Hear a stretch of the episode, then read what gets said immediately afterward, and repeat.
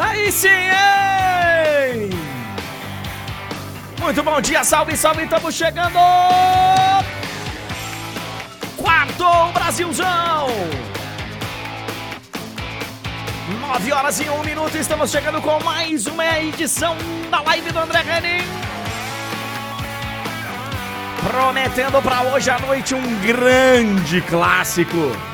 Clássico do desespero para um lado, clássico de quem não quer dar mole do outro.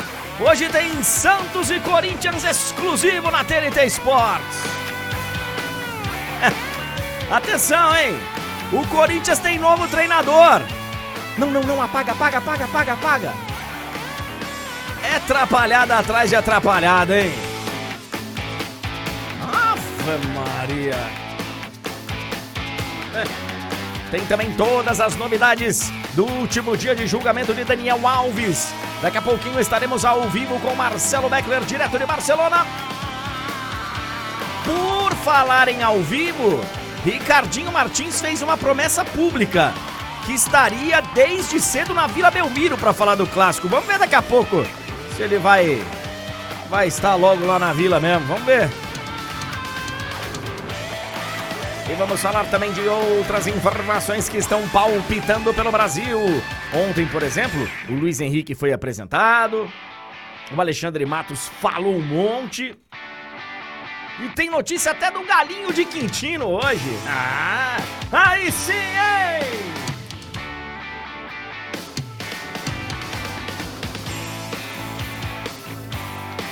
Bom dia, boa tarde, boa noite, boa madrugada, onde quer que você se encontre nesse e em outros planetas. Muito obrigado, muito obrigado, muito obrigado pela sua presença.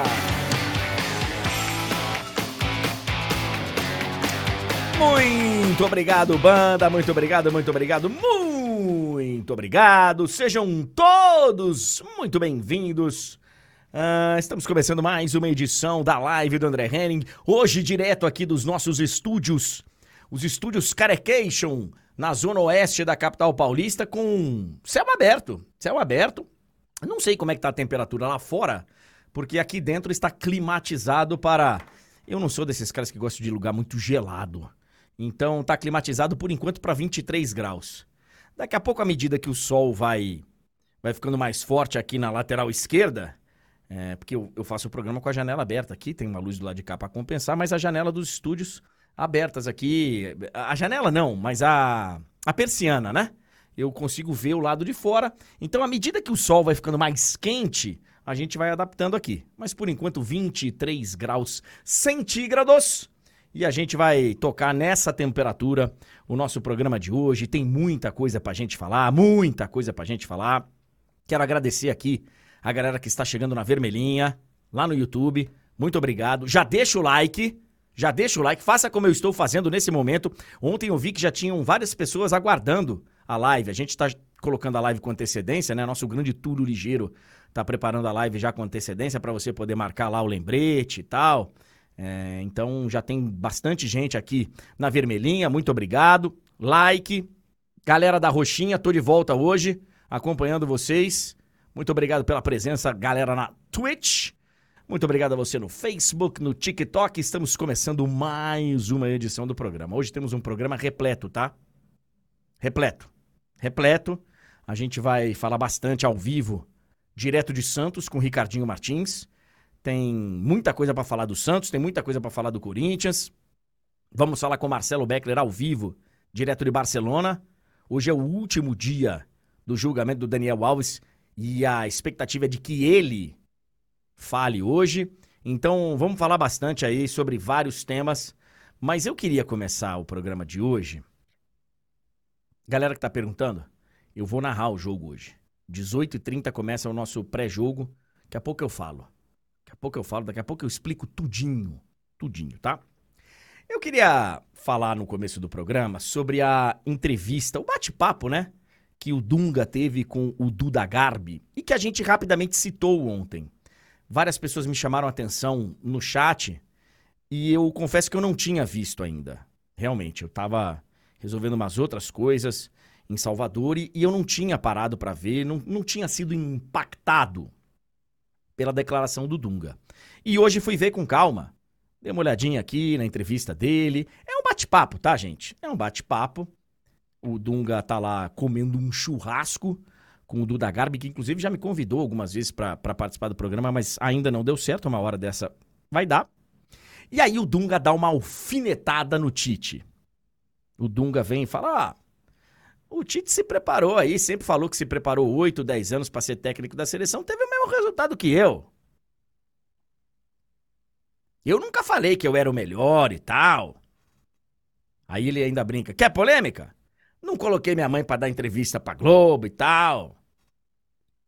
E eu entendi isso sim, como uma alfinetada no Tite, evidentemente que tem ali um, né?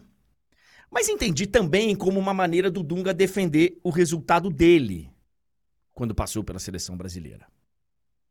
E aí acho importante a gente entender, tem muita coisa para falar dessa comparação, né? Dunga, Tite. E, e, assim, eu nunca nem tinha ouvido falar que eles. E nem sei se eles têm ali um climinha, uma rivalidade. Realmente eu não sei. Eu nunca tinha ouvido falar nessa história. Por exemplo, o Tite e o Filipão. Todo mundo sabe que teve um problema lá. Quando o Tite era técnico do Corinthians, o Filipão estava no Palmeiras. Mas o, o, Dunga e o Tite eu realmente não. Então eu acho que ele usou muito mais para defender o trabalho dele do que por qualquer outra coisa. Mas atingiu o Tite e deu uma alfinetadaça no Tite, né? São pessoas diferentes, tá, gente? São pessoas diferentes.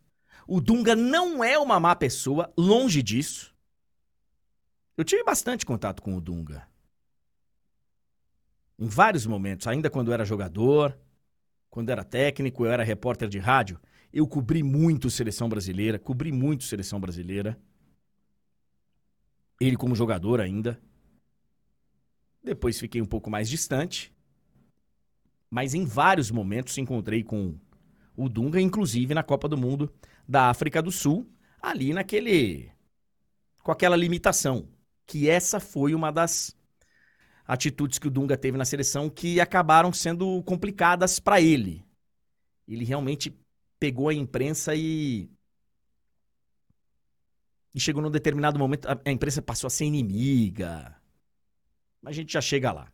O Dunga é um cara que ele é. Ele é gente boa. Tem muita gente que acha, pô, o Dunga é um. Não é, cara. O Dunga é. Vejo aí várias notícias do Dunga ajudando as pessoas, tem vários projetos. Mas ele é um ser humano diferente do Tite. O Tite. Eu falei essa semana. Acho que eu tava conversando com a Monique aqui. O Tite é um cara mais sedutor. O Tite é um cara que chama mais pra ele. O Tite ele te chama pelo nome, ele, pô, ele valoriza o seu trabalho, ele te elogia, ele te manda uma mensagem. O Tite convidou vários jornalistas para irem à, à sede da CBF enquanto ele era treinador. E isso faz com que o Tite seja muito mais querido do que o Dunga. Até porque tem muito jornalista que se seduz com esse tipo de, de contato. O cara chama ele para ir na CBF, o cara se enche de. Então a crítica passa a ser uma crítica que o cara tem mais cuidado na hora de criticar. O Dunga não, o Dunga ele escolheu esse distanciamento. E escolheu um distanciamento na época com uma emissora que não estava acostumada a isso, que era a Globo. Na época que eu era repórter e que rodei por aí, época do Filipão técnico, do Luxemburgo técnico da seleção, a passagem do Leão. Pô, a Globo chegava no na concentração da seleção com o pé na porta. Entrevistava quem queria na hora que queria. E isso é mérito da relação que a Globo construiu com o CBF, com seleção. Eu não estou aqui fazendo um julgamento. Estou aqui trazendo um fato. CBF chegava e dominava a seleção. Você, você viajava às vezes, a gente não sabia qual hotel a seleção ia ficar. Chegava lá no lugar, estavam no hotel Seleção Brasileira e equipe da Globo.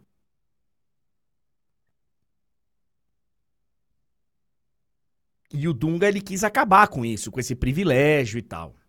Então são seres diferentes, tá? Acho que essa é a primeira coisa que a gente precisa entender. O Dunga muito mais arredio e o Tite é um cara muito mais agradável, afável no dia a dia. Mas de novo, o Dunga não é um cara desagradável para você bater papo, longe disso. Papo com ele inclusive é muito bacana. O Dunga foi comentarista na Copa do Mundo de 2002, que o Brasil foi penta, o Dunga comentou a Copa do Mundo pela Rádio Bandeirantes. E conversamos em várias oportunidades lá no Japão. Dunga, que inclusive jogou no Japão, era muito querido lá, é muito querido. E aí ele vem para falar sobre a era Tite. Ó, oh, o cara se preparou e teve o mesmo resultado que eu ele não tá mentindo, tá, gente? São seleções que atuavam de forma diferente. Eu, por exemplo, pro meu gosto, preferia muito mais a seleção do Tite, apesar de não concordar com muitos que falavam que a seleção estava chegando como uma das grandes favoritas, se não a grande favorita, que esse ano o ex é nosso. Longe disso, mas eu tinha mais prazer em ver a seleção do Tite jogar do que a do Dunga. Me decepcionei muito quando chegou na Copa do Mundo da Rússia, mas quando o Tite assume a seleção brasileira, tem uma transformação ali.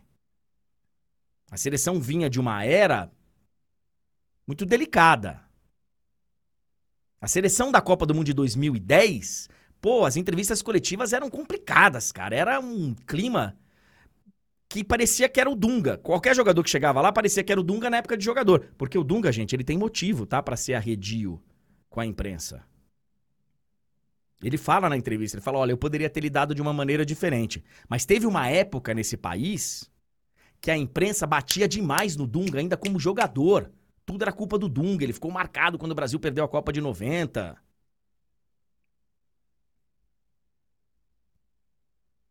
Mas os resultados, cara, eles foram muito parecidos, tá? Ele tem razão. O aproveitamento ali na porcentagem aproveitamento de pontos, é um pouquinho maior do Tite. 81, eu acho, e o do Dunga quase 77%, mas são bem equiparados. Cada um ganhou uma Copa América. Cada um ganhou uma Copa América. O Dunga ganhou ainda uma Copa das Confederações. O Tite teve duas chances em Copa do Mundo. Nas duas ficou nas quartas. O Dunga teve uma, também ficou nas quartas. E é verdade que o, o Tite sempre bateu no peito, falando: olha, eu me preparei para esse momento. Eu estou pronto para ser técnico da seleção brasileira. Ele sempre teve, e eu acho que corretamente, porque ele realmente era o melhor técnico do Brasil quando assumiu a seleção brasileira. Talvez ainda seja. Vamos ver o trabalho dele no Flamengo e tal. Diferente do Dunga que, segundo palavras do próprio, estava lá na casa dele. Ricardo Teixeira bateu lá na porta e falou: Olha, eu preciso dar uma moralizada aqui na seleção. Você foi o último capitão que eu imagino que possa ser treinador do jeito que eu quero. E chamou o Dunga. O Dunga não foi bater na porta da CBF e não fez uma campanha para ser técnico. Tanto que o Dunga, no dia que a gente fica sabendo que ele vai ser o técnico da seleção brasileira, foi um susto para todo mundo.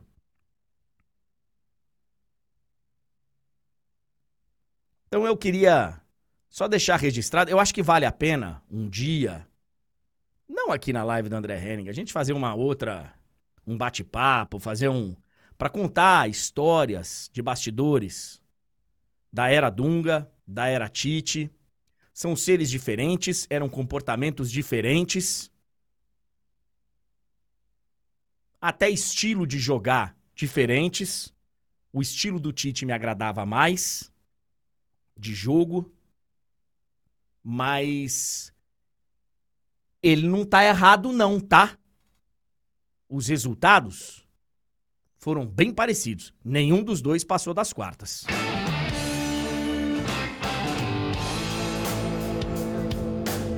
Olha aqui, ó, são 9 horas e 15 minutos.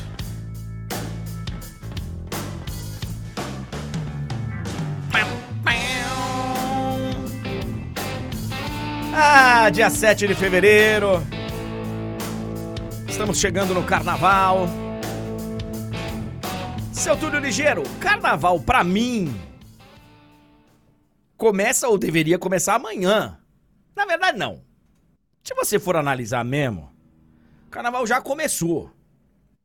Eu sou da Bahia, velho. Inclusive, o título de cidadão soteropolitano tá no forno. Espero que a Câmara dos Vereadores lá aprove, que ainda pode ser vetado.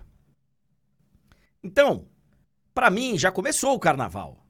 E como eu estava lá até ontem, tivemos trio elétrico no final de semana, teve festa na Fonte Nova, teve festa na rua, ontem teve festa na rua, segunda teve festa na rua, hoje vai ter festa na rua, mas amanhã oficialmente começa. Eu acho que oficialmente é hoje já, com o encontro da, da Ivete na Castro Alves. Acho que já é hoje. André, oficialmente amanhã... é quando o seu coração mandar. É, também tem isso. Mas amanhã já tem várias pipocas que eu Espero que eu chegue lá a tempo. Então, amanhã começa o carnaval, é uma semana diferente. E a gente, Túlio, nós não teremos o programa na sexta e na segunda. Aí o cara fala, mas terça-feira de carnaval, André, você não. Terça-feira tem Champions, jovem. Terça-feira tem Champions. Terça-feira tem Champions. Então, a gente vai tá aqui na terça-feira de volta, bonitinho, para podermos fazer o programa. Mas é realmente uma semana diferenciada, uma semana especial. E hoje eu vejo que você está em nossa sede, no bairro de Botafogo, no Rio de Janeiro. Bom dia, seu Túlio Ligeiro. É, bom dia, André. Bom dia para todo mundo que nos acompanha. É isso aí, tô aqui no Rio hoje mais uma vez e talvez a última vez em algum tempo, mas acho que semana que vem estarei aqui ainda algumas vezes. Mas em breve vou estar. Tá tendo aí a oportunidade de ficar mais vezes de casa por motivos da reta final ali, antes da licença paternidade, né? Então, eu não sei quando vai ser exatamente isso, André, mas eu vou ter aí em breve um período fazendo mais vezes de casa. E não, não vou mentir não pra galera, estou um pouco ansioso por isso, porque é muito cansativo esse vai e vem. Mas tá tudo bem, André, tá tudo bem. É, você vai ver o cansativo de é quando... É. É. Você vai ver como é cansativo quando nascer. Mas olha aqui, ô Túlio, tem, tem um. Galera, daqui a pouquinho o Beckler ao vivo de Barcelona, Ricardinho Isso. Martins ao vivo de Santos. Mas esse aqui é um talk show, isso aqui é um bate-papo, isso aqui é um. É. Então, calma com ansiedade, tá? Calma. Mas André, pra quem tem ansiedade, pra quem é mais acelerado, eu vou acelerar agora. Porque, ó, calma, temos. Calma, calma, não, não, não, não, não, não, não, não. Volta, volta, volta, volta, volta. Volta, volta. Tô falando sério. Pode voltar, pode voltar. Pera aí. Calma, calma. Você tá muito ansioso. Calma. Não, não, não. É porque o Beckler Tem... tá entrando agora mesmo, na live. É, mas eu, eu, eu vejo aqui na hora que ele. Pum! É, o, o Tulhão, é, tem um álbum ao vivo do Tim Maia que é maravilhoso. E já muito antigo, evidentemente. E quando ele apresenta a banda, ele chega e vai apresentar o tecladista. E ele fala: Hoje estamos com Fulano, que é o substituto, porque o titular Pô, o filho dele nasceu, então. Eu não entendi. Não foi ele que deu a luz. Então, né, é, foi a mulher que. Eu não entendi porque que ele não tá aqui. Evidentemente brincando. Então, cara, eu acho muito bacana essa história que a, a empresa faz e que várias fazem e que a própria legislação hoje é, permite de ter a licença paternidade. Porque o pai também faz parte, cara. Nada mais antigo e velho de falar que, ah, mamãe cuida da criança e papai vai trabalhar. O que eu troquei de fralda, velho, no, no Lucas recém-nascido? Então aproveite, viu, Túlio Ligeiro? Aproveite mesmo. É, André, tá... em, breve, em breve tá chegando aí esse momento. E, como eu disse, vamos aqui rapidamente, rapidamente, rapidamente, porque o Beckler já tá lá se preparando. Porque, ó, hoje vamos falar muito desse Santos e Corinthians, que você vai ter a honra de narrar, André. Daqui a pouco, inclusive, Ricardo Martins vai participar diretamente da Vila Belmiro para falar desse jogão. O Corinthians tem o seu novo comandante? Ao que tudo indica sim, inclusive as informações de diversos colegas é essa. Antônio Oliveira será o novo técnico do Timão, saindo do Cuiabá. O Daniel Alves vai depor e o Beckler vai falar sobre isso daqui a pouco com a gente, logo após. O Grêmio venceu de novo, o Bayern segue imbatível, não confunda, né? Tem muita gente que confunde aí pela internet, né? Um N faz muita diferença, André. Vamos falar também da Copa Asiática que tem zebra na final, a Coreia do Sul caiu. Também da Copa Africana de Nações, que tem hoje as suas semifinais. outros assuntos, André. E também vamos ficar de olho aí na programação da TNT Esportes, porque hoje tem jogaço e você vai narrar, André. No pique do rádio, Túlio Ligeiro trazendo os destaques do dia pra gente. 9 horas e 21 minutos. Tem um cara aqui, é, cara, o chat, velho, ele é muito bacana. É muito maravilhoso. Pô, fica falando de não sei o quê, falar que de futebol, fala de futebol. Aqui, cara, a gente fala do que a gente quiser. Essa é uma vantagem. Calma, calma, vamos falar de futebol. Agora, por exemplo, o tema não é futebol, é um tema policial. Vamos a Barcelona. Marcelo Beckler vai começar o último dia de julgamento do Daniel Alves. Um, tá chegando ao fim. Queria que você fizesse um resumo do que aconteceu ontem, do que deve acontecer hoje, porque a expectativa é dele falar.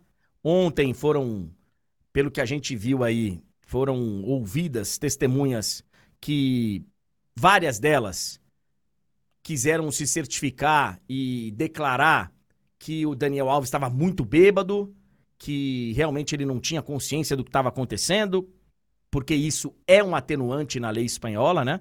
Ele pode diminuir a pena dele e ele teria tomado vinho, gin, whisky, champanhe, enfim.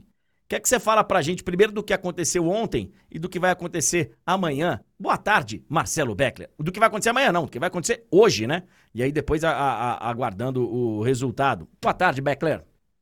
Tudo bem, André? Muito bom dia para você, bom dia para o Túlio, bom dia para todo mundo que está acompanhando a gente. É verdade, porque amanhã de fato não deve acontecer nada. É, hoje deve acabar o julgamento e a gente deve esperar 10 a 15 dias até ter a sentença, condenatória ou não. Lembrando que a defesa ainda pede a absolvição do Daniel Alves.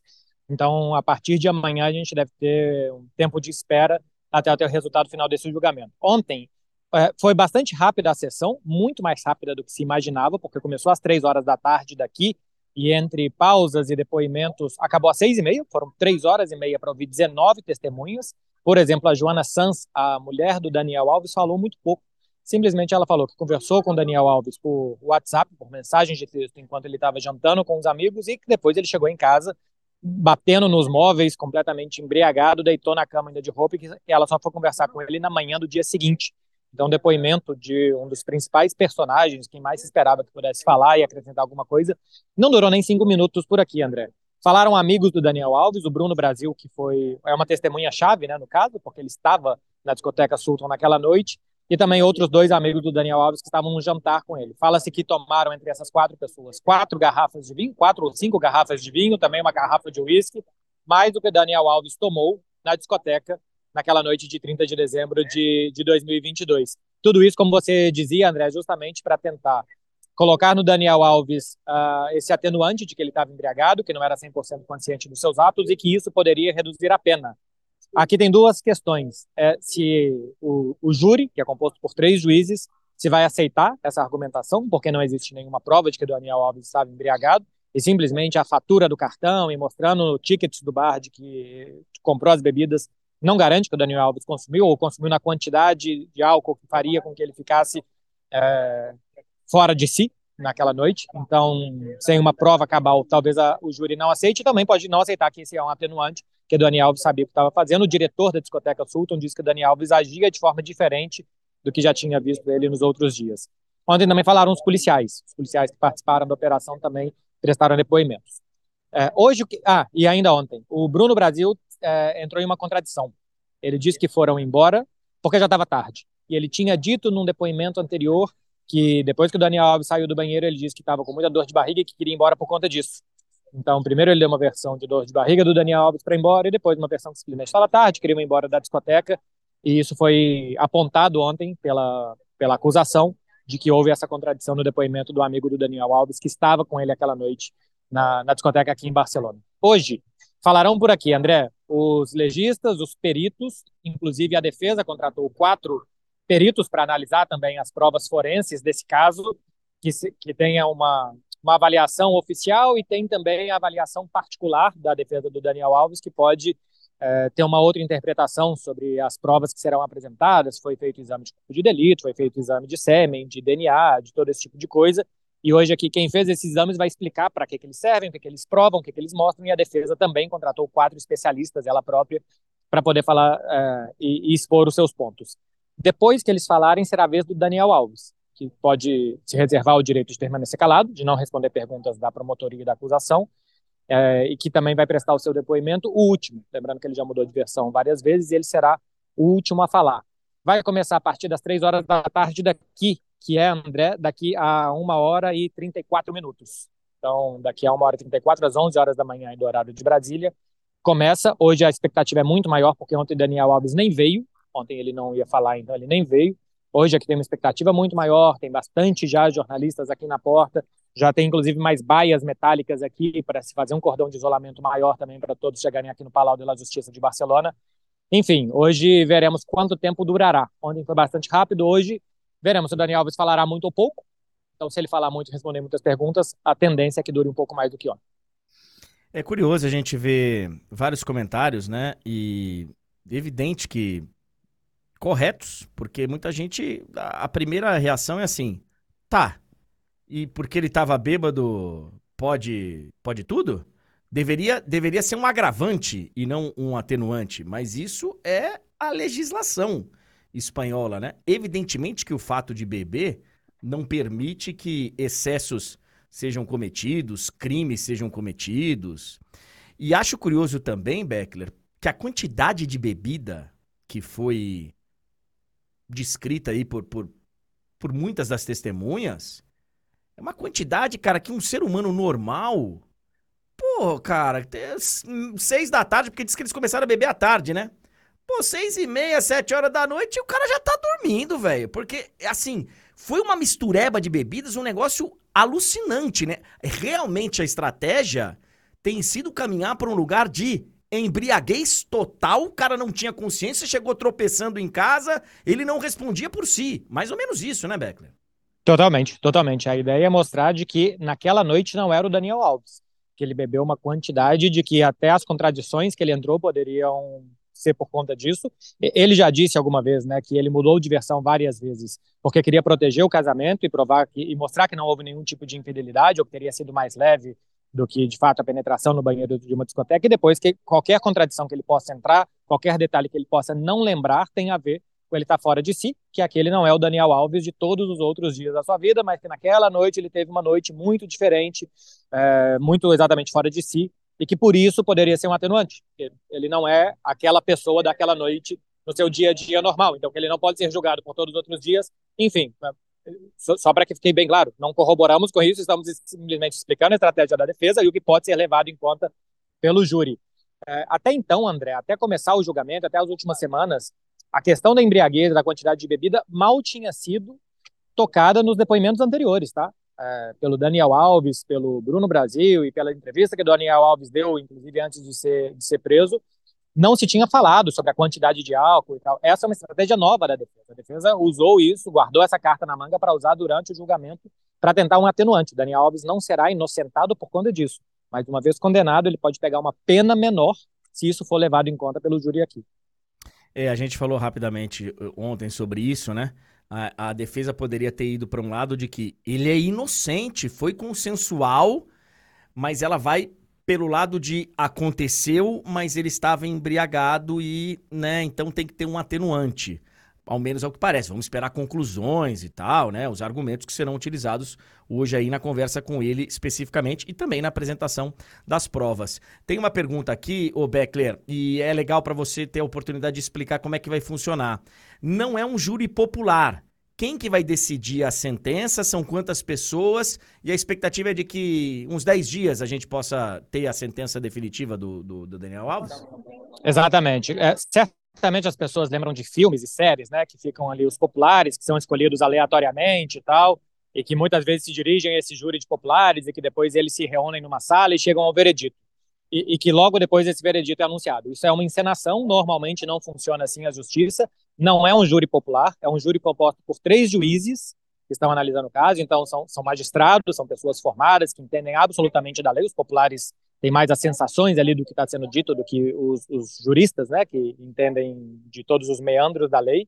Então, depois de ouvirem todas as partes, todas as alegações e todas as provas, eles vão se reunir e entre 10 e 15 dias a gente vai ter a sentença do Daniel Alves, ou condenatória ou de inocência, porque a defesa ainda pede inocência, usa toda, todos os argumentos de poder atenuar, mas ainda pedem a inocência e a absolvição, alegam a inocência e pedem a absolvição do Daniel, do Daniel Alves. Normalmente dura mais tempo, tá, André? Normalmente é cerca de um mês para que se tenha uma sentença num caso como esse. Mas como o Daniel Alves já está preso, como existe uma urgência por ter alguém privado da sua liberdade, isso vai correr mais rápido na justiça e a expectativa é 10 a 15 dias.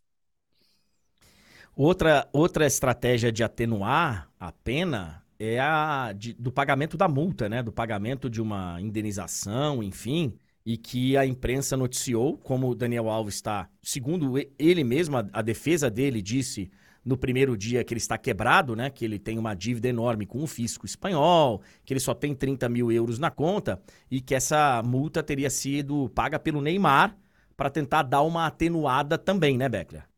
Sim, uma notícia que saiu no UOL há algumas semanas de que 150 mil euros, mais de 800 mil reais, foram repassados do pai do Neymar para o Daniel Alves para ele poder pagar custos processuais, o que também poderia ser um indício de boa vontade para atenuar também Uh, seria como pagar uma dívida com o Estado, por assim dizer, e atenuar também a, a pena do Daniel Alves. Ele tem os seus bens bloqueados, tem um processo com a sua ex-mulher, que não é a Joana Sanz, é a Dinorá, que foi inclusive a sua agente depois de 10 anos que tinham se separado, processo por conta de pagamento de pensão alimentícia dos dois últimos anos, quando o Daniel Alves já tinha um salário menor, e por isso as contas dele estariam bloqueadas e ele não teria condições de pagar esses 150 mil euros. Até teria, André. O patrimônio do Daniel Alves é bastante grande, mas ele está com todos os seus bens bloqueados. Então, para pagar isso, teria recorrido a, ao seu amigo Neymar e o pai do Neymar teria feito o pagamento, além de um, um dos advogados do Neymar, é, também foi emprestado, por assim dizer, ou foi indicado ao Daniel Alves, não para defesa aqui do julgamento, mas por outra, para essas outras questões patrimoniais, de dinheiro bloqueado, de pensão alimentícia, do processo da ex-mulher. Então também tem uma assessoria jurídica que também vem do seu amigo Neymar. Neymar que não estará aí apoiando o seu amigo na, no último dia de julgamento, porque ele estará na Vila Belmiro, pelo que eu li aí de, de informações, vai estar hoje no, no Santos e Corinthians. O, o Beckler, vamos aguardar. Eu sei que é um, é um assunto, sabe, que gera muita polêmica. É incrível como tem gente que. É... Enfim, é incrível como tem opiniões bem, bem estranhas, bem esquisitas, mas enfim, assim é o ser humano. Eu não sei se o Daniel Alves é estuprador. Eu não sei se o Daniel Alves é agressor. Eu não sei se o Daniel Alves é um otário. Eu não sei se o Daniel Alves é um trouxa. Uma coisa eu sei. Ele é mentiroso. E não é pouco, não. Porque foram várias versões, né, Beckler? Sim, foi desde a versão de que não conhecia esta mulher, até a versão de que a mulher é que foi atrás dele no banheiro, passando porque houve apenas sexo oral, para por fim dizer que sim, houve penetração, que houve sexo entre os dois, mas de forma consensual, até essa última estratégia de usar a embriaguez como um atenuante. Um detalhe, André, que aqui falam que a, a fiscalia, né, que a promotoria, teria enganado o Daniel Alves no primeiro momento, porque as primeiras notícias vazadas para a imprensa, ainda em janeiro do ano passado, diziam que tinham apenas 40 segundos de imagem, de uns toques, de uma passada de mão do Daniel Alves nesta mulher na pista de dança, na área VIP dessa discoteca, e que então dava a impressão que não era nada tão grave. Tanto que o Daniel Alves veio para prestar o seu primeiro depoimento completamente despreparado, sem um advogado, achando que era coisa rápida, chegou dirigindo o seu próprio carro, e quando chegou até a delegacia para depor, já tinham todo, todos os indícios, todas as imagens, a declaração da mulher, o exame de corpo de perito que foi feito naquela mesma noite, porque aqui tem um protocolo, né, quando esse tipo de coisa acontece, que a polícia é chamada, que a mulher é ouvida dentro do estabelecimento, que são colhidas provas, que depois ela vai fazer exame. Enfim, existe um protocolo aqui na Espanha para agressão sexual, e tudo isso já estava reunido pelo, pela promotoria daqui. E o Dani Alves chegou despreparado, deu essa primeira versão que depois se mostrou completamente contraditória, já tinha dado antes uma entrevista à televisão também, enquanto ele ainda estava no México. Então aqui falam de que houve um despiste, um drible né, da polícia para o Daniel Alves, vazando informações incompletas ou erradas na imprensa para que ele chegasse mais despreparado para esse primeiro depoimento. Claro que assim, isso não é algo oficial, isso não é levado aqui ao, ao julgamento, isso é simplesmente algo que se fala por aqui extraoficialmente, de que isso teria sido uma estratégia para que ele estivesse menos preparado e menos armado para chegar e fazer a sua primeira declaração. É, inclusive é, deram uma segurada na gravidade do fato para ele poder ir à Espanha, né? Senão ele, de repente, ele nem teria ido para a Espanha e nem teria ido de própria vontade para depor. Beckler, se tiver qualquer novidade, eu sei que você vai acionar a gente por aqui, daqui a pouco você vai estar no de placa e aguardamos aí, porque é um, é um, é um fato realmente. não é. O programa não é policial, tá? O programa não é. Daqui a pouco não vai aparecer o comandante Hamilton aí sobrevoando algum lugar com tiroteio e tal. Não é. Mas é um assunto que envolve o nosso futebol, envolve um cara que foi um grande ídolo do futebol, um grande vencedor do futebol, e, e, e num tema que está cada vez mais recorrente que a gente tá visto, tem visto acontecer com vários outros nomes no futebol. Obrigado, viu, Beckler? Valeu, André. Qualquer coisa a gente chama e seguimos acompanhando o caso por aqui. Um abraço. Muito obrigado, Marcelo Beckler. É... Eu, eu vi aqui alguns comentários e tal. Eu, eu acho o seguinte, cara, tem gente falando, ah, André, você sabe sim, André, você. Cara, quem tem que dizer realmente se o cara é estuprador ou não é a justiça é, são as investigações policiais, é, são as imagens que vão ajudar a corroborar, a prova científica. Eu não tenho como daqui. Eu, eu tenho uma desconfiança, mas eu não posso saber. Eu tô com um oceano de distância. Um oceano de distância. Eu não, não sei. Agora queria falar aí pro. Tem um aí que tá enchendo o saco. Tem vários, mas tem um enchendo o saco. Acho que é Palestra Itália o nome dele. Ô, velho, você tá me confundindo. Você tá me confundindo. Se informa direito, meu querido. Se informa direito. 9 horas e 37 minutos.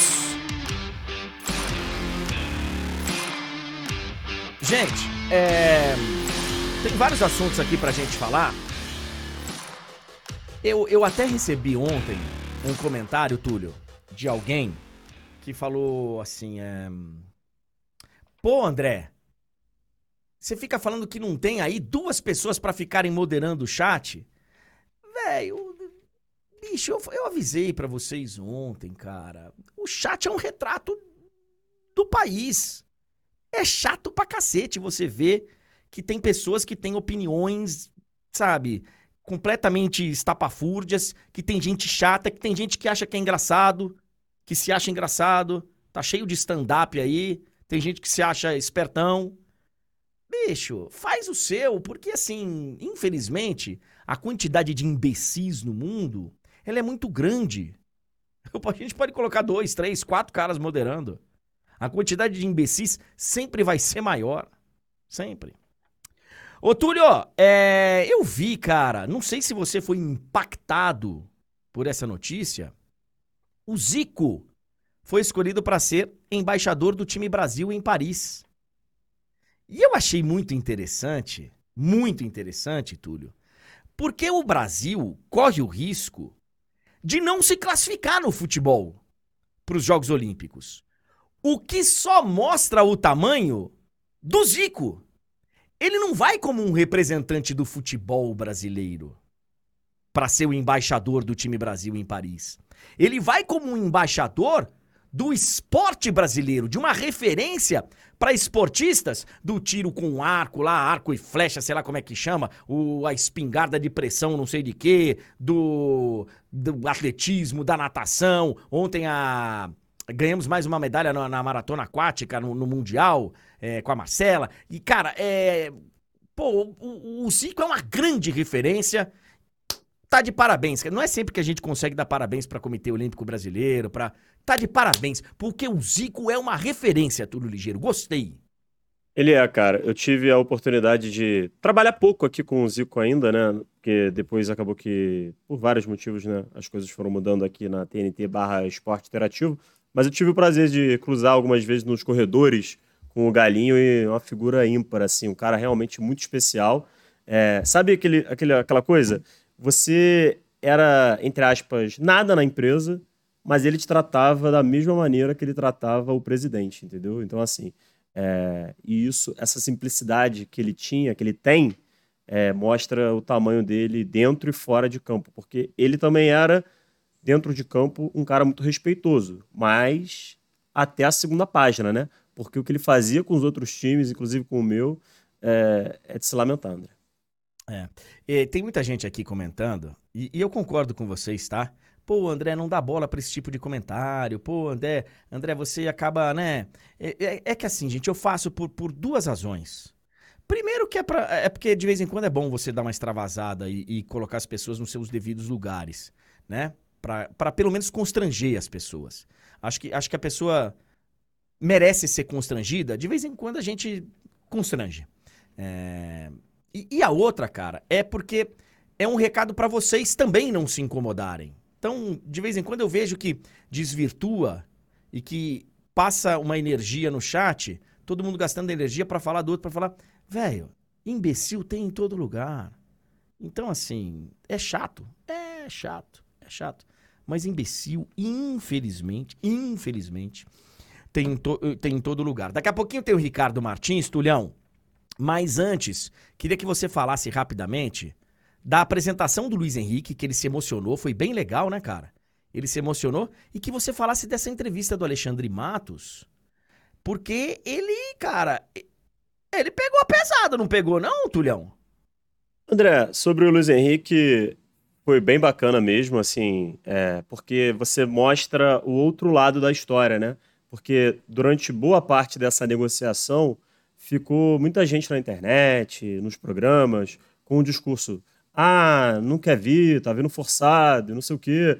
E aí deu pra ver o quanto significava esse retorno ao futebol brasileiro pra ele, da maneira que tá sendo, né? Porque ele tá sendo tratado completamente diferente, né? Quando ele sai, ele sai com uma promessa. Agora, ele tá vindo como uma esperança de ser um grande reforço por um valor histórico. Então, assim, é, deu pra ver realmente que ele tava emocionado e não era, assim, algo teatral, sabe? Foi bem bacana mesmo.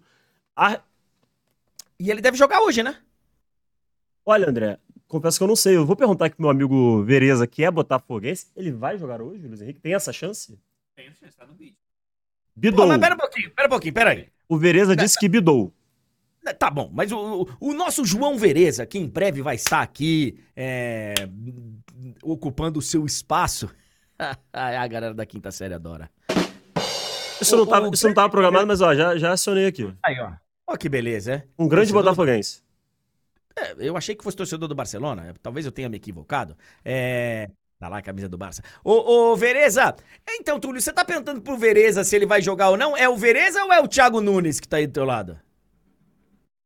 Então, André, dizem que ele tá assim com o cara, né? Então, às vezes ele tem informação. Não é o caso. Vereza, seja bem-vindo. Em breve você vai estar no ar com a gente aqui, tá bom? Pô, muito obrigado, André. Estamos já fazendo, começando a, a transição aqui. Será estando bem treinado aqui pelo nosso turismo. É, é o período de treinamento, sabe quando você vai no, no restaurante, do- aquele famoso, aquela rede famosa, aí tem um, tem um funcionário que tá seguindo o outro, fazendo passo a passo, é isso. O Vereza tá aqui entendendo como é que tudo funciona. Entendi. E de vez em quando nós vamos te encher o saco, mesmo você na sua licença paternidade, viu? É claro, não. Eu vou, eu vou ficar igual o Ricardinho. O Ricardinho ele manda mensagem, né?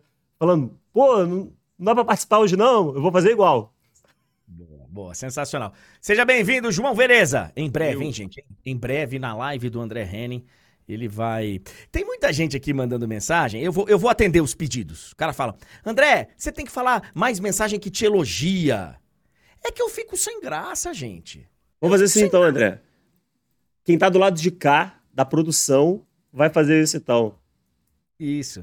É, elogia. Então, pô, eu fico sem graça, mas vocês têm razão, de vez em quando a gente tem que falar mesmo. Tem um cara aqui que tá falando e já colocou algumas vezes. Esse programa tem que ter duas horas de duração. Pelo amor de Deus, irmão, não dá ideia, velho. Não dá ideia! 9 horas e 44 minutos. Trupá, trupá, trupá.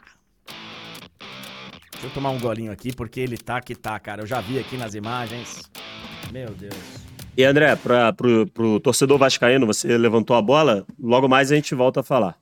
Vamos, vamos É com o Ricardo Martins. Acabou que a gente não falou do, da declaração do Alexandre Matos, mas a, a gente já volta. Coloca a imagem dele na tela, Tulhão, por favor.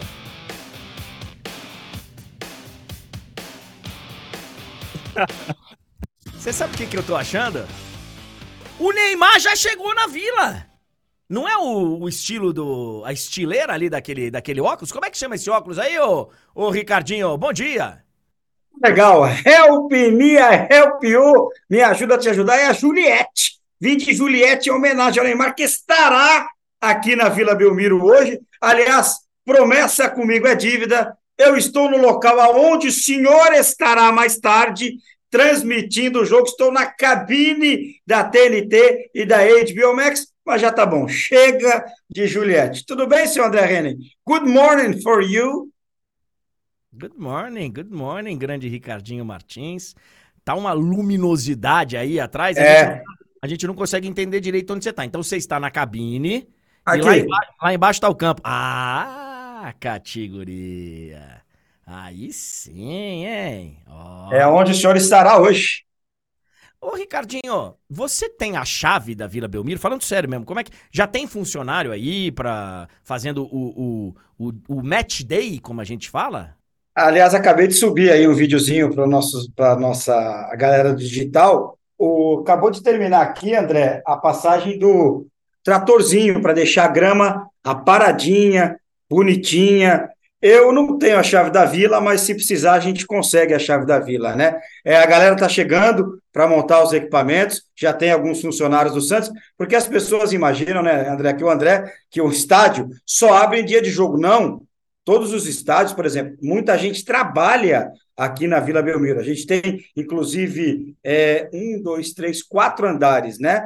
No primeiro andar, a gente tem ali o memorial, que abre todo dia, a gente tem é, o local para comprar ingresso, tem o ginásio, tem a loja que vende produtos do Santos, abre todo dia. No segundo andar, você tem ainda alojamento aqui no Santos. Terceiro andar é da presidência. Você tem a sala do presidente, você tem secretária do presidente, você tem as pessoas que trabalham na Vila Belmiro. É como se fosse uma firma, como a gente costuma dizer. E o quarto andar é onde eu estou agora, que tem as cabines de transmissão, rádio, TV, o camarote do presidente que está logo aqui do lado, aonde o Neymar vai ficar. Está confirmada a presença do Neymar hoje. Ele vem à Vila Belmiro. Eu não tenho a chave, mas se precisar a gente arruma, entendeu, seu André Henrique? Entendi, claro. É, tem gente que falou aqui, ele pulou o muro. Aí o, aí o outro já respondeu, ele não tem altura pra pular o muro, não, cara. Dá pezinho, né? Alguém ajuda. É, é- Alguém ajuda. É, já, já fui moleque, né? Falar em fui moleque, a gente vai falar muito do clássico. O que, que eu falei para o senhor do técnico do Corinthians ontem? Você falou mesmo. Você falou que tava chegando o Antônio Oliveira, só que eu acho que a gente não pode falar ainda, viu, Ricardinho? Porque o diretor Não? do Corinthians. Ah, o diretor do Corinthians, o famoso Rubão, ele, ele publicou no Instagram, deve ter tomado uma comida de toco de alguém e teve que apagar. Ah, é? É, uai, aconteceu ontem. Eu vi aí no. Eu, eu realmente peço perdão, eu, eu não sigo o Rubão, mas eu vi a repercussão nas mídias sociais do story que o Rubão colocou falando: olha, contratamos agora 22 e 40 mas é, ele apagou logo na sequência. O que a gente imagina, né, Ricardinho, é que tá encaminhado pro Antônio Oliveira, que em Portugal é chamado de Tony Oliveira, porque ele é filho de um grande jogador. Sim. É, e, e que era o Tony Oliveira. Então ele, ele é chamado de Tony Oliveira lá, aqui Antônio Oliveira. Eu, eu acompanhei mais de perto, Ricardinho, o trabalho dele no Atlético Paranaense. A gente estava fazendo o Atlético Paranaense na época. Né? A gente narrava os jogos do Atlético Paranaense. Cara, eu, eu fiquei muito. muito empolgado com o trabalho dele. Ele, ele, ele deu uma girada, ele foi ao Cuiabá, depois foi ao Curitiba, voltou Cuiabá, ao Cuiabá, fez um grande campeonato brasileiro, um campeonato brasileiro que, dentro das pretensões do Cuiabá, foi bem tranquilo até. Por mais que nós da imprensa, e aí eu me incluo, em vários momentos a gente quis colocar o Cuiabá como candidato forte ao rebaixamento, e acho que nunca foi um candidato forte ao rebaixamento. Ele teve ali um momento, né, de olha, o Cuiabá. Só que aí, pelo nome do Cuiabá, por não ser do eixo, por. Aí a gente colocava com mais força que deveria. E eu me incluo sim. E eu e o Túlio aqui em vários momentos a gente falava: ah, acho ainda, ainda acho que o Cuiabá vai cair, ainda acho que o Cuiabá vai cair o rendimento, vai descer. E não aconteceu. Agora, Ricardinho, é um treinador de 41 anos de idade que vai pegar uma bucha pela frente, uma bucha, não vai ser fácil, uma pressão danada, e que vai, velho, ter que ter estofo pra aguentar pressão, derrotas, o time tá se reformulando. Não vai ser fácil pra ele não, que inclusive quando veio ao Brasil pela primeira vez, veio pra trabalhar no Santos, né, Ricardinho? Perfeito, com o Gesualdo Ferreira. Trabalhou aqui em um período curto, é verdade, mas aí o Gesualdo voltou para, o, para Portugal, ele resolveu ficar aqui no Brasil, aí teve toda essa trajetória, né? Que você já contou. Inclusive, ele sai do Cuiabá, volta a Portugal, os caras vão atrás dele. Logo depois, para ele voltar a comandar a equipe, e o trabalho dele no Cuiabá é muito bom. Eu fui atrás de algumas referências quando ele trabalhou por aqui. E as informações são as melhores possíveis, tá, André? Ele consegue ler muito bem o jogo, ele é um cara muito bom de dia a dia, é um cara firme, é um cara que quando precisa cobrar, cobra mesmo. Não é, é, é tipo é, Abel Ferreira no, no, no tratar. Não estou dizendo que ele é o novo Abel Ferreira, tá? Mas no tratar no dia a dia, quando precisa dar pancada, ele dá pancada, vai para a coletiva, quando precisa falar, fala, é o estilo português de ser, que a gente está começando cada vez mais a se acostumar. E é bom treinador, é bom treinador. O Corinthians tentou o Zanardi, não contratou o Zanardi porque o Corinthians não conhece o regulamento do Campeonato Paulista, o Corinthians não conhece, agora conhece o regulamento do Campeonato Paulista e a segunda opção era o Antônio Oliveira. Se falou ontem em outros treinadores, André, e eu a gente tem fontes, né? A gente conversa no São Paulo, no Corinthians, no Palmeiras, no Santos, e se falou em Alex Estival, né? Em nenhum momento ele teve na pauta, tá? Para quem não sabe, Alex Estival é o Cuca. Né? Isso. É, e, e, inclusive teve que emitir uma nota lá para falar, olha, saiu uma notícia aí não sei aonde falando que a gente foi pedir a benção da Gaviões da Fiel para para contratar o Cuca é mentira. Esse nome não, nunca esteve em pauta. Nós tivemos uma conversa com a torcida que já estava né, marcada e tal. Aquela conversa para tentar dar uma, dar uma segurada na pressão, porque o jogo hoje é de altíssima pressão. Você fez uma comparação aí que eu acho interessante, o Ricardinho. É, eu acho, por exemplo, comparando com o último português que passou pelo Corinthians, o seu amigo Vitor Pereira, ah. é, eu acho o seguinte: o Antônio Oliveira está muito mais para Abel Ferreira quando chegou no Palmeiras. Hoje o Abel Ferreira talvez seja o maior técnico da história já do Palmeiras. Mas quando ele chegou, do que Vitor Pereira.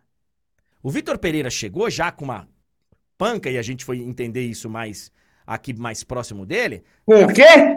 Ah, uma panca, uma. Fazia tempo que eu não via isso, cara. Nós estamos velhos mesmo. Uma panca é bom demais. É, chegou uma panca, sabe, tipo com a com a autoestima do, ah, fui técnico no Porto, não sei quem, fui lá, pá, pá, pá. O Antônio Oliveira chega com trabalhos em clubes médios, que é o trabalho que o, o Abel tinha. O Abel, evidente, times médios na Europa. O Antônio Oliveira aqui, médios aqui, mas é, é muito mais um cara jovem, promissor, do que um cara que já tinha uma rodagem na carreira, como o Vitor Pereira. De novo, eu acho que, como todo técnico é uma aposta, pode dar certo. A aposta, cara, eu sempre falo aqui quando eu vou citar. Você pode ganhar, mas você também pode perder. E todo técnico é uma aposta. Acho uma aposta interessante, acho. Só que tem que ter estofo.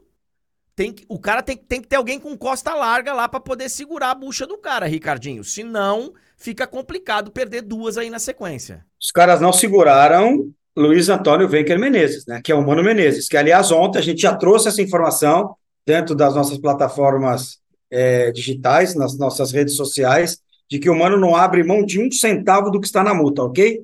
Um centavo, um centavo. Está lá 20 milhões, ele não vai aceitar 19 milhões 999,99. Não, ele quer o que está na multa, é um direito que ele tem. Ontem ele me disse isso. Eles não seguraram o mano. Aliás, como é que chama meu presidente do Corinthians, por favor? Augusto Melo. Esse aí é o novo Andrés Henrique Rueda Garcia, né? Ele não sustenta aquilo que ele fala.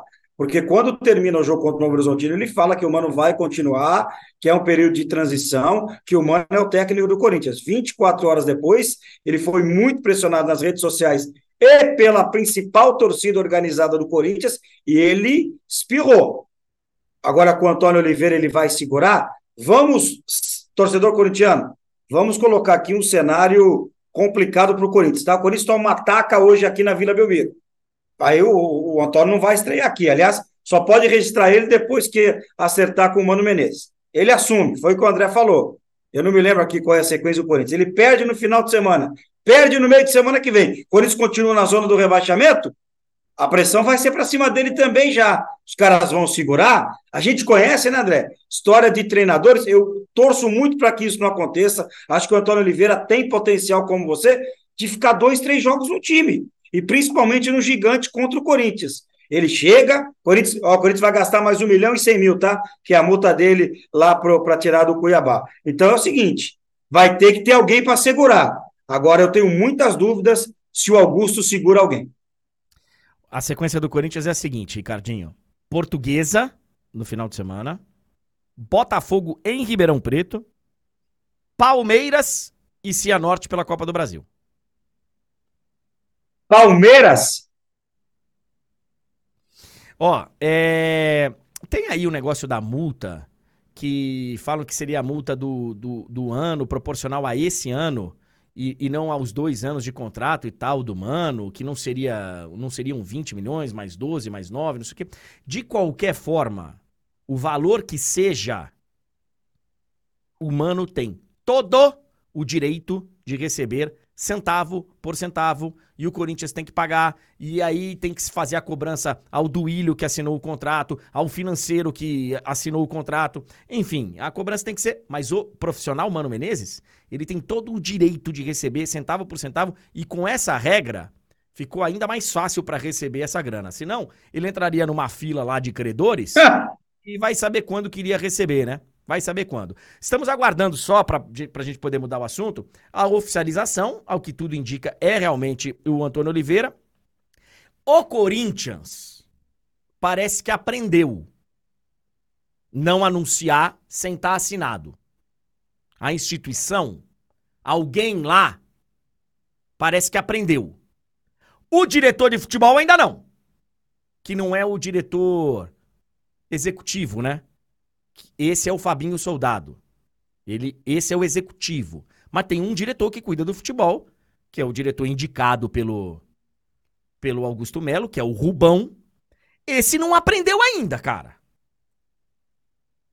E é duro, e é duro você passar pelo que o Corinthians passou outro dia e vir a público anunciar um negócio que ou não está assinado, ou falta detalhe, porque claramente ele tomou um puxão de orelha. Meu Deus. Hoje, o Corinthians deve ter a volta do Caetano. E o Rodrigo Garro pode ser a novidade. Vamos ver o que, que vai fazer o Kozlowski. Se ele vai de Pedro Raul, se ele vai de Yuri Alberto, se ele vai com os dois, quem que não vai. Mas essa deve ser aí a expectativa no Corinthians, a estreia do Rodrigo Garro. E o Santos ainda sem o Juliano, né, o, o Ricardinho, para hoje? Ah, então pode anotar mais um, dois desfalques do time titular do Santos Futebol Clube, tá? É, o senhor já vem para cá, brifado, bonitinho, aquelas anotações que o senhor faz, coloridas, espetaculares, da maneira que o senhor prepara. O senhor pode riscar aí do time titular, o senhor já fez a, a planilhinha para o jogo, pode tirar o Felipe Jonathan. Felipe Jonathan está relacionado, mas não joga, é informação da TNT, está fora do jogo, Felipe Jonathan. O Rainer vai na lateral esquerda improvisado. E o Julian Furk não foi nem relacionado para o jogo. Ele sentiu um desconforto muscular, também está fora da partida de hoje. O William Bigode vai ser é, o jogador no comando de ataque, né? Pode entrar, galera, pode entrar e montando. Pessoal, para montar a tua cabine, está chegando aqui, estou falando para eles entrarem, viu, seu André Reni? Sem nenhum tipo de problema. Então é o seguinte: o Santos terá Rainer na lateral esquerda e William Bigode. Olha a lei do ex aí, confirmado no comando de ataque, hein? É, casa cheia hoje aí, ô Ricardinho? É, a Vila tem capacidade, capacidade hoje para 15 mil torcedores, né? Não adianta vir que conversa, o Santos tem um laudo para 20 mil. Não cabe, não cabe. Foram vendidos até ontem 12 mil ingressos. Tem os 3 mil ali dos sócios, dos proprietários de cadeira, teremos sim a Vila Belmiro lotada, viu, seu André? Então, ó, João Paulo no gol, Aderlan na lateral direita, o Rainer na lateral esquerda, Gil e Joaquim os zagueiros. O meio-campo com o João Schmidt, com o Pituca e com o Casares. Otero, William Bigode e Juliano esse o Santos para o confronto das seis e meia, hein? A partir das seis e meia na HBO Max e também na TNT. Juliano? Falei, Juliano? Desculpa, Guilherme. Falou. Juliano Ah. volta no clássico contra o São Paulo. Falha, lapso. Não tem problema. É, o, o Ricardinho vai cuidar do, do Santos. A Aline Nastari vai trazer todos os detalhes do Corinthians. Nós teremos a partir de seis e meia uma cobertura sensacional com a Tainá Espinosa no gramado, os dois embaixadores, Edu Dracena e Douglas. É, vamos fazer uma grande cobertura com pré-jogo de uma hora, bola rolando. Eu estarei com o Vitor Sérgio Rodrigues, com a Aline, com o Ricardinho, com o Douglas, com o Dracena, intervalo com a Tainá, depois ainda tem São Bernardo e Portuguesa, depois tem último lance. Nós vamos passar o dia aqui falando desse clássico que é exclusivo, exclusivo da TNT Esportes. Você vai poder acompanhar na TNT e também na HBO Max. Ricardinho, é, mostra mais um pouquinho do gramado da Vila pra gente. Teve um pedido Você aqui. não pede. Vamos lá, vamos lá, vamos lá. Tá maravilhoso, tá? Tá bom Ó. o gramado? Tá Qual a, previ- lindo. Eu não provei, né? Já provei lá em. Já... Ah, fale, fale. qual a previsão do tempo pra hoje aí na Baixada?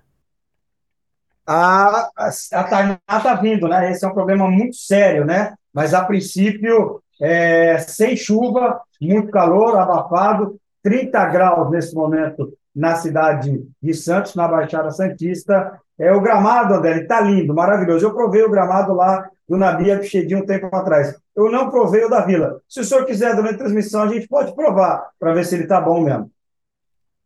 Uma vez o Mauro Betting, cara, eu acho que foi em Cardiff, Cardiff, Cardiff. é, na final da Champions, ele chegou e comeu a grama. Eu fiz isso lá no Nabia Bichedinho um dia também, para ver Eu se tava tava bom. nesse jogo contigo, Ricardinho. Aí, tá vendo? Aqui não tem, não tem mentira, não tem conversinha. Eu ainda queria um dia tentar provar o, o, o do Allianz, que vão trocar, mas não dá, né? Como é que eu vou arrancar? É Synthetics. É, E vai vir aquela borracha junto lá, vai dar ruim. é. Você falou do, do provável Santos. Gente, o provável Corinthians não tem muito como falar agora, porque o treinador interino, né? Treino fechado tal, a gente não sabe o, o que, que ele tá pensando e tal, mas não, deve ter. Eu acho que vai ser a volta do Caetano e a chegada do Rodrigo Garro. Agora, como ele vai mexer, não sei, não sei. Ele É. comandou o Coritiba no passado, né, André? Sim, ele comandou o Coritiba por algum tempo e estava aí como, como auxiliar no, no Corinthians. Ricardinho, é, eu não sei, cara. A, a nossa apresentação, sua não, que você já tá aí, mas a apresentação da equipe na para concentração, ela vai Hum. ser acho que a uma e meia ou uma e quarenta e cinco, um negócio desse. E aí a gente pega a caravana da TNT Esportes e vamos descer a serra rumo a Santos. Eu te encontro aí logo mais. Combinado, Ricardinho? Fechadíssimo, um beijo para você, para o Túlio. É, você sabe o quanto que eu gosto de participar da sua live, então, sempre que precisar, estamos à disposição. Daqui a pouco também estarei ao vivo lá no De Placa. Vou passar o dia na Vila Belmiro, que, segundo muita gente, é a minha segunda casa. De vez em quando, até a primeira. Help me, I help you, me ajuda a te ajudar. E hoje é dia, hein? Exclusivo. TNT, HBO Max. Hoje é para quebrar tudo. Tchau, Andrezinho. Um beijo na careca, hein? Muito obrigado, Ricardinho Martins, essa figura fantástica, maravilhosa, que tá sempre com a gente, abrilhantando a live do André Henning ao vivo, direto da Vila Belmiro, 18h30, hein? Na TNT e na HBO Max.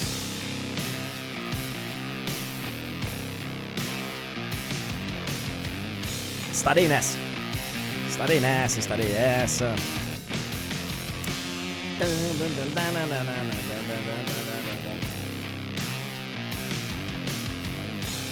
Tem um cara perguntando aqui se o Ricardinho tem um contato para um apartamento pé na areia no carnaval. Ele é corretor de imóveis agora? Ah, mas ele pode alugar um quartinho na casa dele, ó. Ai, meu Deus do céu. Fala do Vasco que a gente não falou da entrevista do Alexandre Matos. Ô, Túlio, que aí tem alguns jogos de hoje aí, alguns resultados de ontem pra gente poder fechar a conta e passar a régua, que hoje o dia vai ser longo, cara. Hoje o dia vai ser longo. Então, André, sobre a coletiva, né, que na verdade era a coletiva de apresentação, né, ali naquele momento, mais especificamente do Adson e também do Vitor Luiz, o grande lance ali é o que o Matos falou, no fundo, no fundo, no fundo, para o torcedor que está mais atento, isso já estava no ar. E já tinha até, em certos momentos, sido dito. O Matos apenas foi mais enfático, então, assim, quem estava iludido, não tinha entendido o recado, acho que agora entendeu. É, o discurso do Matos ele é muito pé no chão nesse sentido, né? De que é um trabalho médio e longo prazo, de que ele não vai resolver os problemas do Vasco do dia para noite, e, e, que ele entende né, a cobrança da torcida, a cobrança da própria comissão técnica, e ele fala: eu também quero contratar, também quero reforçar o time, mas tem processos que precisam ser respeitados. E aí que vem o grande problema, André. Por que, que o torcedor está irritado? Por que, que o torcedor está impaciente? Ô, Túlio, por que, que o torcedor está irritado? Por que, que o torcedor está impaciente?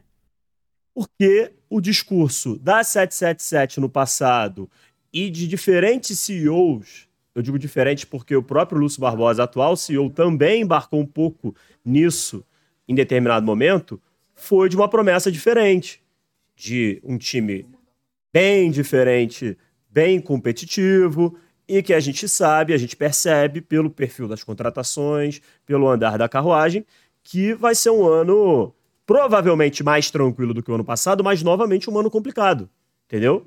É, a tendência é que o Vasco não dispute nenhum título, lute pela sua sobrevivência na, no Brasileirão e busque ali, se a coisa caminhar muito certo, aí sim, vai buscando ali uma posição mais elevada. Mas assim, a tendência é tentar, é buscar, como ele disse, a primeira página da classificação do Brasileirão. Ou seja, ficar entre os dez primeiros, né? Qual vai ser essa posição? Aonde esse objetivo vai chegar? Se é que vai chegar, né? Porque do jeito que a coisa tá, com lesões e falta de reposição, o torcedor vai ficando preocupado com razão, é... não se sabe. Mas é isso, entendeu? Eu acho que o que ele falou ali não foi muito diferente do que ele já vinha falando. Só que dessa vez ele foi mais enfático, porque acho que irritou um pouquinho ele é, as cobranças da comissão, que foram públicas, né? O Ramon Dias uma vez falou, né? depois do jogo contra o Flamengo foi o Emiliano, né? Filho dele e auxiliar. Então, assim, eu acho que isso pode ter dado uma irritada nele, mas principalmente ali no momento da coletiva, irritou acho que ainda mais, porque era uma coletiva de apresentação e ele não queria ficar falando disso, e aí ele já quis logo falar, ó, Vou falar tudo que eu tenho para falar. Perguntem para os jogadores, né? O momento não é esse. Enfim, é... eu entendo, o torcedor tá chateado e, e é tá correta a chateação, porque foi prometido algo diferente. Mas assim, eu acho que nesse momento o Matos não foi ele que prometeu, entendeu? A cobrança cai em cima dele. Mas não foi ele que fez essas promessas. Sim, sim, sim, sim. Ele disse que, ó, eu, eu Algumas coisas eu trago, algumas sugestões eu trago, é, concordam com algumas, outras não. Enfim, eu tenho um certo limite é, aqui. É, o processo de contratação do Vasco nesse momento é muito burocrático.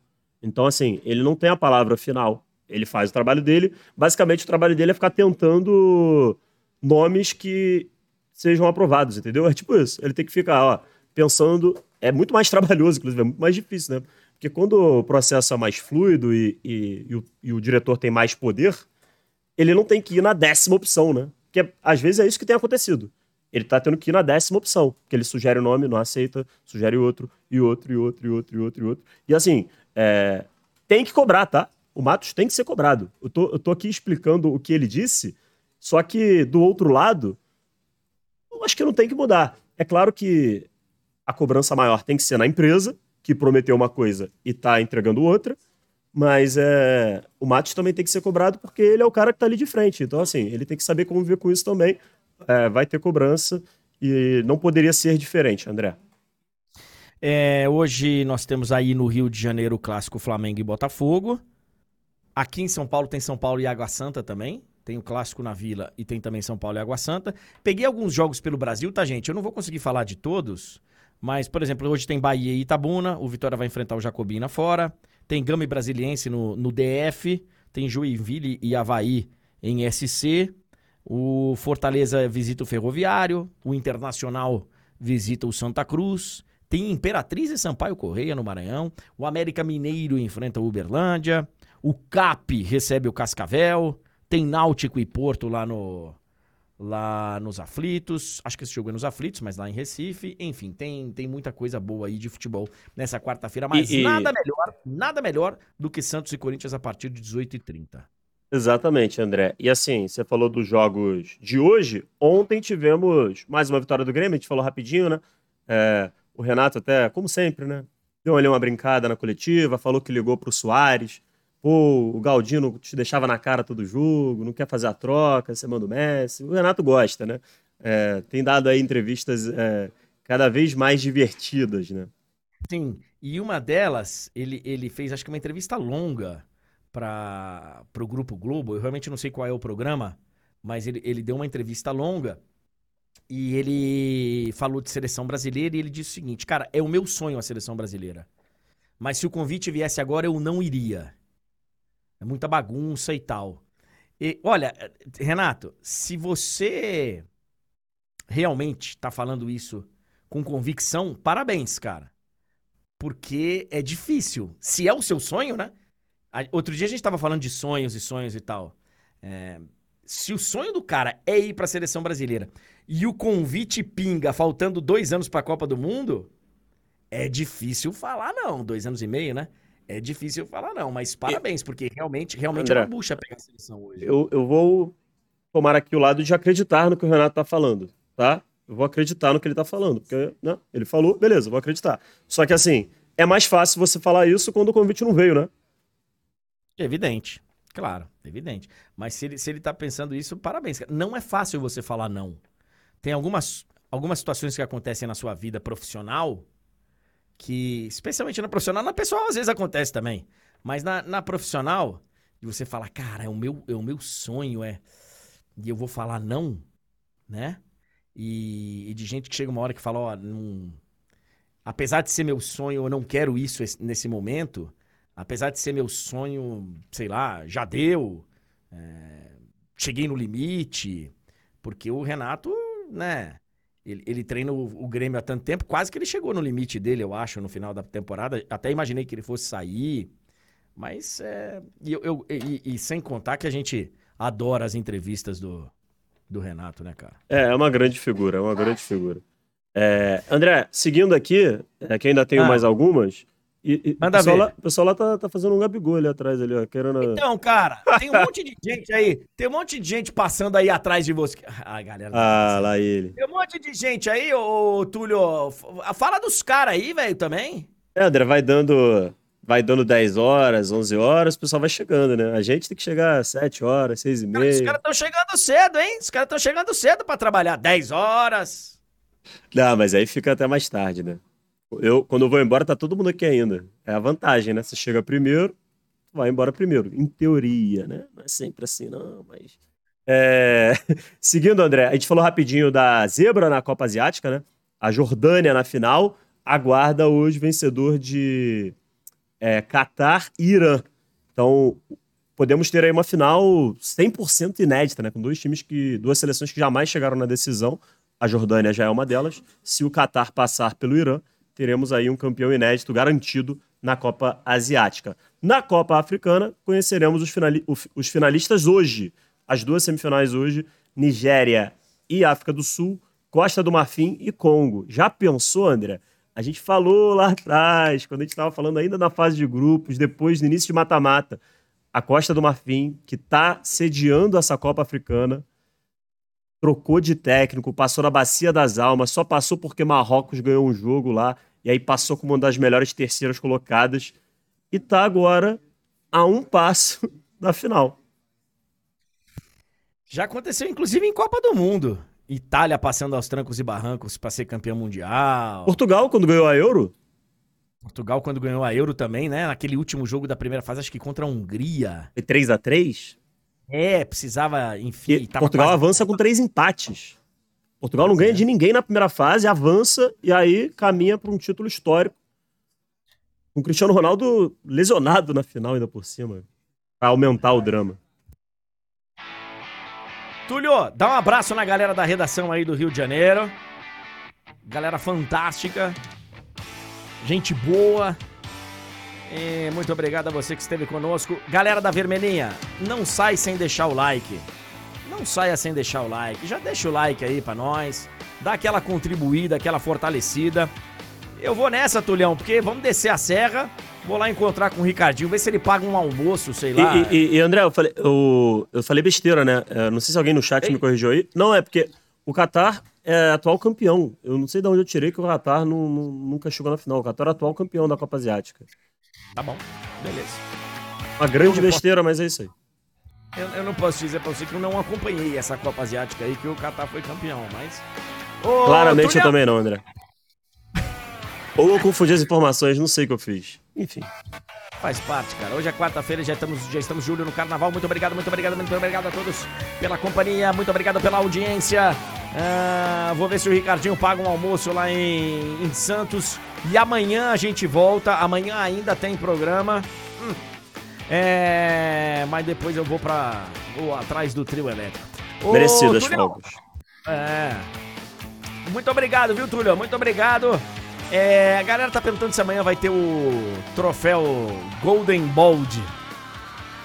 Não sei. Se der tempo, a gente faz o Golden Bold. A gente antecipa o Golden Bold pra amanhã. Depende de como for o clássico hoje. Amanhã vai ser difícil falar de outro assunto, tá? E também do Daniel Alves. Mas aí, Então- André, dependendo de como for o clássico, vai ser claríssimo o Golden Ball. Vai. É, numa dessa, né?